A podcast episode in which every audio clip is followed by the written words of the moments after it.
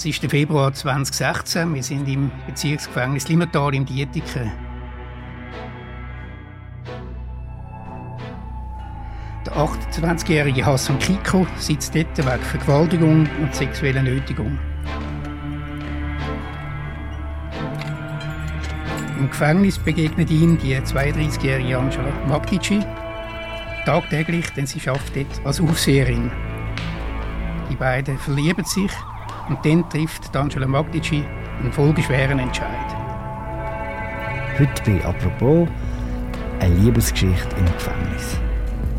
Vor sieben Jahren hat die Schweiz quasi live mitverfolgt, wie die Gefängnisaufseherin Angela Magdici mit dem Häftling Hassan Kiko geflüchtet ist. Und wie sie dann wieder gefangen worden sind. Sagt die Geschichte etwas aus über den Schweizer Strafvollzug? Oder bedient sie einfach unsere romantisch verquere Vorstellung? Diesen Fragen gehen wir über den Polizeireporter Stefan Holder nach. Er ist zu Gast bei der allerletzten Folge von unserem Crime Summer. Salut Stefan. Salut Philipp.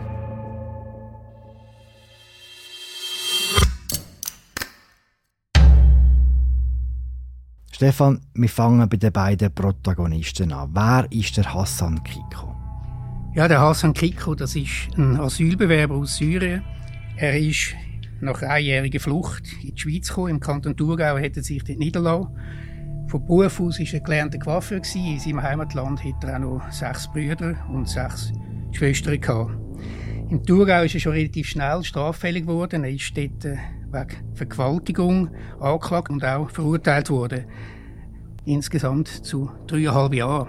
Er hat nämlich eine 19-jährige Schweizerin in seine Asylunterkunft gelockt und hat gesagt, er wäre eine neue Frisur machen. und dort hat er sie eben zu Oralsex gezwungen. Die Strafe hätte er aber nicht müssen sitzen. Er ist nämlich weitergezogen als Bundesgericht und ist zu dem Zeitpunkt eben frei gewesen, wo er schon die zweite Sexualdelikt gemacht hat, das nämlich in Schlieren. Dort hat er ein knapp 16-jähriges Mädchen in einer Shisha-Bar in einem Club getroffen. Sie sind ein bisschen näher gekommen. Er ist mit ihr rausgegangen ins Auto von einem Kollegen, der vom Club war. Und dort hat er sie dann vergewaltigt. Er hat immer gesagt, es sei einvernehmlicher Sex gewesen. Sie hat immer gesagt, es sei Vergewaltigung. Das Gericht und die Staatsanwaltschaft haben ihr geglaubt. Es ist verurteilt worden zu vier Jahren. Das ist dann auch rechtskräftig geworden vom Obergericht. Also er hat eigentlich zwei Sexualdelikte gemacht und es ist sogar noch ein drittes Sexualdelikt gewesen. Er hat irgendeine junge Kundin, auch als Coiffeur, die er dann schon in Zürich geschafft hat, auch sexuell bedrängt. Dazu ist er per Strafbefehl verurteilt worden. Man kann also sagen, er hat ein Problem mit Frauen, mhm. vor allem Gewaltdelikt mit Frauen.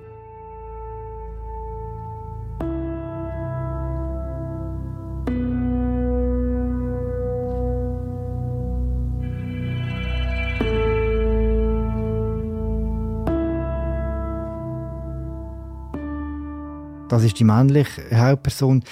Wer ist die weibliche? Wer ist Angela Magdici? Ja, die Angela Magdici, das ist eine Schweizerin. Sie ist im Kanton Aargau aufgewachsen, in normalen, stabilen Verhältnissen. Ist dort in die Schule gegangen und hat eine Lehre als Tierpflegerin gemacht und dann in den kaufmännischen Bereich gewechselt. Später hat sie noch Matur gemacht und hat dann zur Kantonspolizei, Zürcher Kantonspolizei arbeiten und sie hat auch die Aufnahmeprüfung schon gemacht. Aber in der Zwischenzeit hat sie schon als Aufseherin im Gefängnis geschafft und sie hat eigentlich den Job nicht mehr wechseln und sie ist dort geblieben und im Gefängnis eben in Limmertal, in Dietiken, hat sie den Hassan Kiko kennengelernt. Beide haben ein bisschen das gleiche Hobby gehabt. Sie haben sich beide für Kickboxen interessiert. Das ist Angela Magdici ein grosses Hobby gewesen. Sie war auch mit einem Kickboxer verheiratet gewesen, mit einem Rumän. Darum hat sie auch einen rumänischen Namen gehabt. Sie war längere Zeit in Thailand und hat Kickboxing äh, trainiert und gemacht. Aber die mit dem Magdici, die ist nicht mehr harmonisch zu dem Zeitpunkt, wo sie den Hassan Kiko schon kennengelernt hat. Sie haben sich dort schon ein bisschen wie auseinander gelebt. Du sagst, sie haben sich im Gefängnis äh, getroffen, kennengelernt. Ist es normal, dass Frauen Männer bewachen im Gefängnis? Das war ein bisschen überraschend. Das haben eigentlich die Leute nicht groß gewusst zu diesem Zeitpunkt. Aber das macht Zürich schon die längere Zeit. Vor allem mit Untersuchungsgefängnis jetzt relativ noch viele Frauen. Der Anteil ist höher als bei den Gefängnissen, wo der Strafvollzug nachher ist. Ich habe auch noch bei Hindelbank, das ist ein reines Frauengefängnis in Bern. Dort hat es also auch Männer als Aufseher.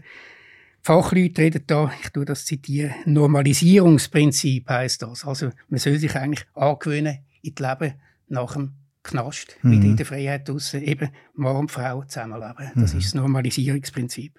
Eine Begleiterscheinung von so einem Normalisierungsprozess ist, dass man sich durchaus auch verlieben kann. Das kann auch Mann und Mann passieren, logischerweise.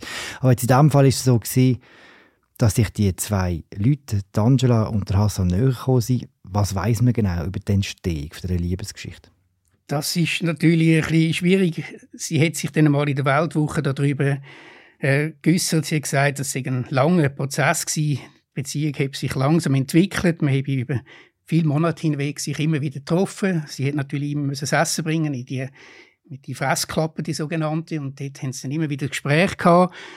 Wie gesagt, sie ist auf Bodybuilding, auf Kampfspur gestanden, auf schnelle Auto. Da ist sie natürlich beim Hassan Kiko beim richtigen Mann gewesen. Er ist auch tätowiert, Bodybuilder und der klassische Macker-Macho-Typ gewesen.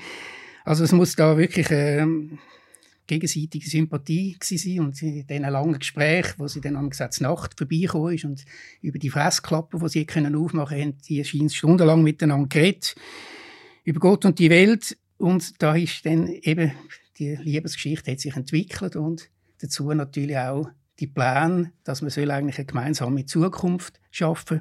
Sie hat ihm immer geglaubt, dass sie den Fall in Schlieren, also mit dem jungen Mädchen, dass er dort unschuldig ist. Es sei Sex gewesen, das hätte ja immer zugegeben, aber für sie ist das auch klar gewesen, das Mädchen hat das wollen. Es ist noch nicht 16 gewesen, es war ein Tag vor dem 16-jährigen Geburtstag also eigentlich ein 16-jährige da haben sie eigentlich dann wie die Plan geschmiedet für die Flucht nach Italien.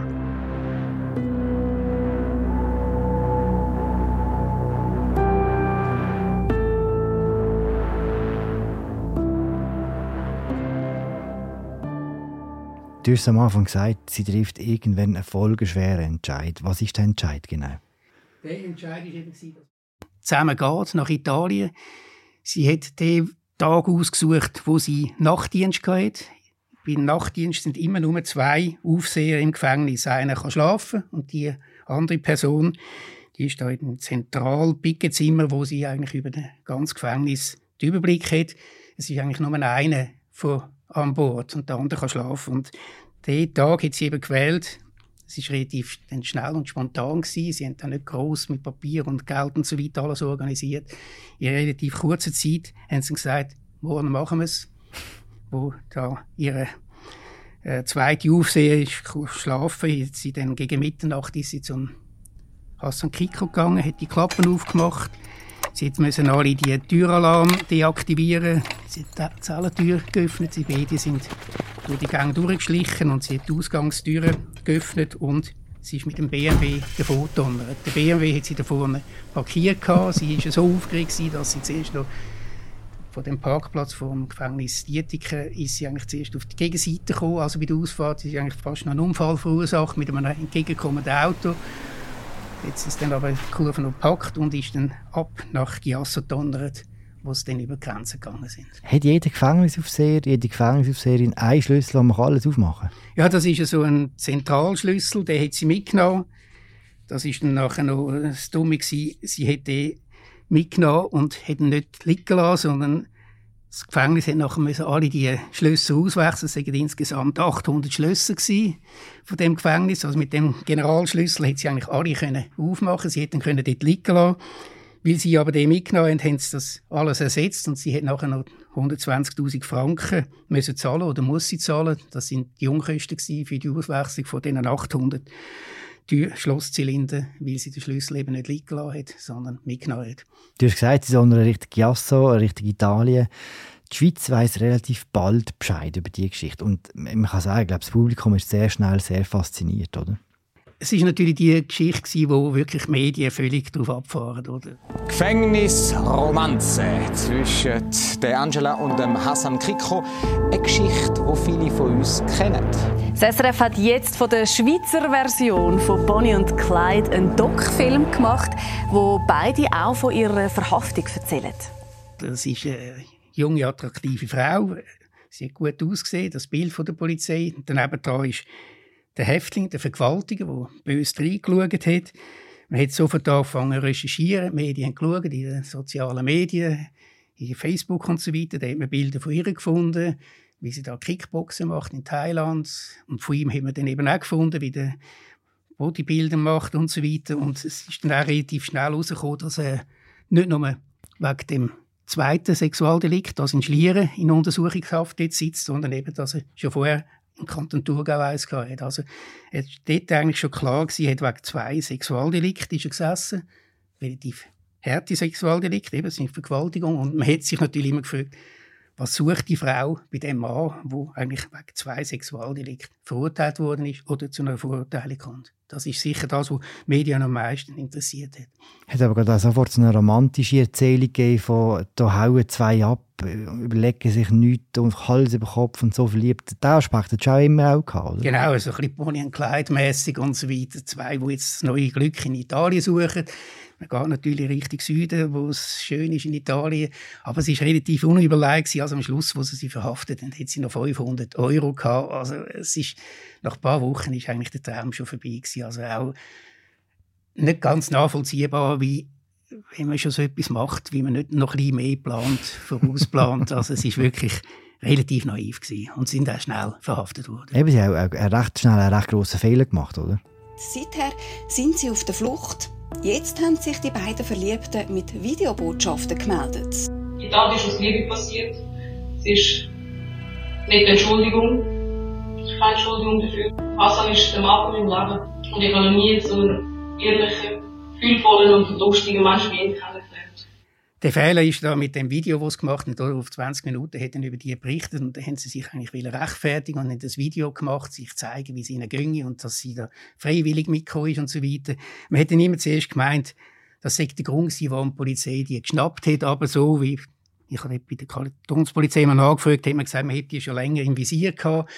Dann der Hassan Kriko hat eigentlich den Fehler gemacht, den man absolut nicht machen sollte. Er hat einfach angerufen an einen Kollegen, an einen Bekannten in der Schweiz und die Telefone sind natürlich überwacht worden und dann haben sie relativ schnell gefunden, dass er da in Italien ist. Es ist ein kleines Dorf, eine kleine Stadt Romano, die Lombardia, also in Norditalien zwischen Mailand und Venedig. Sie werden geschnappt. Was passiert denn?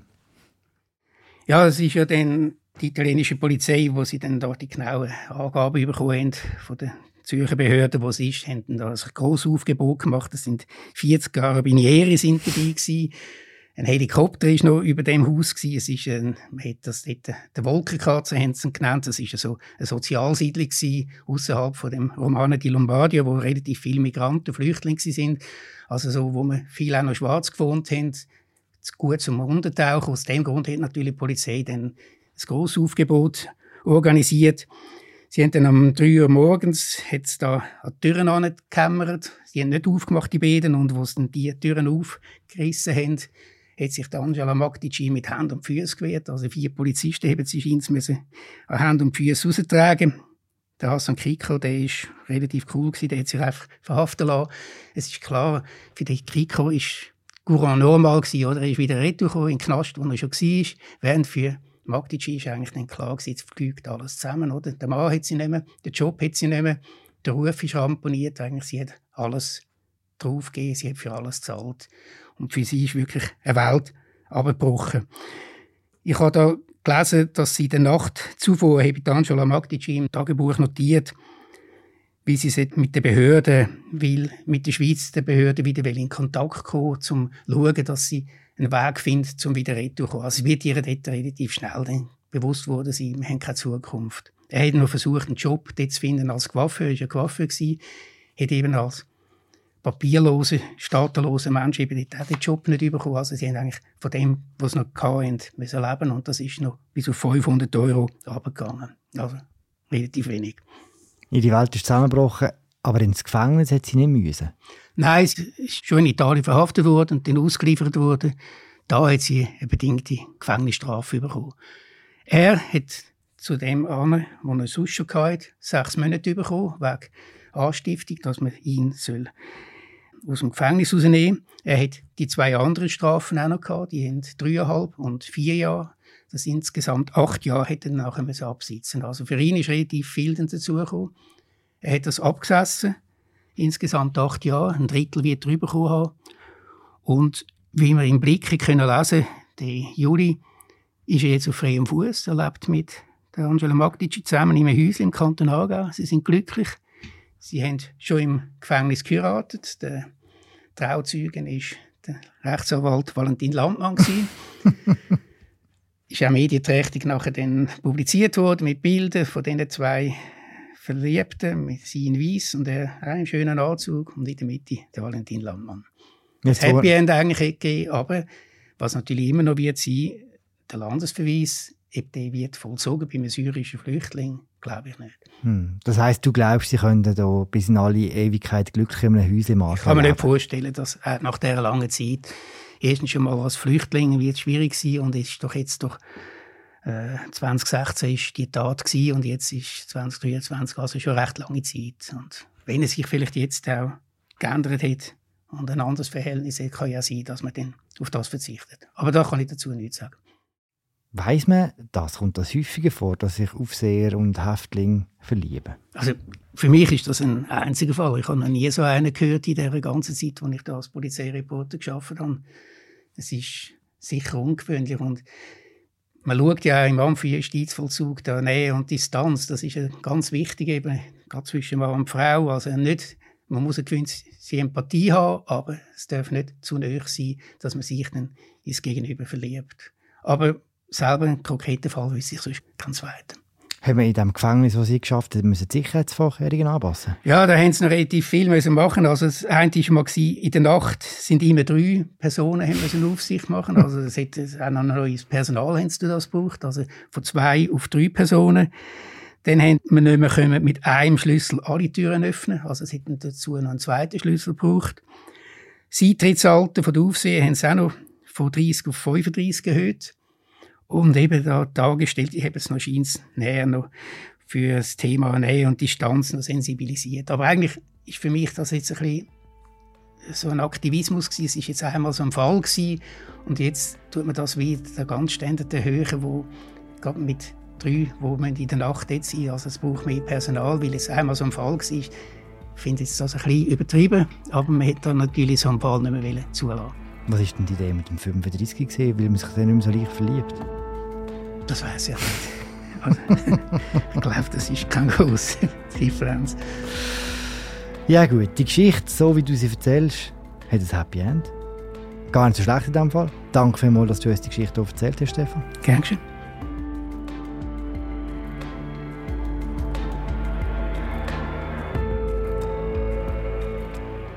Das war sie, unsere letzte Folge von diesem Crime-Sommer. Alle Folgen, auch die mit dem Frank Urban, ich euch sehr gerne verlinken. Das war es in dieser Woche von «Apropos». Wir werden produziert von Tobias Holzer. Moderiert wird die Sendung von Mirja Gabatuller und von mir, Philipp Loser. Wir hören uns am Montag wieder. Schönes Wochenende. Ciao zusammen.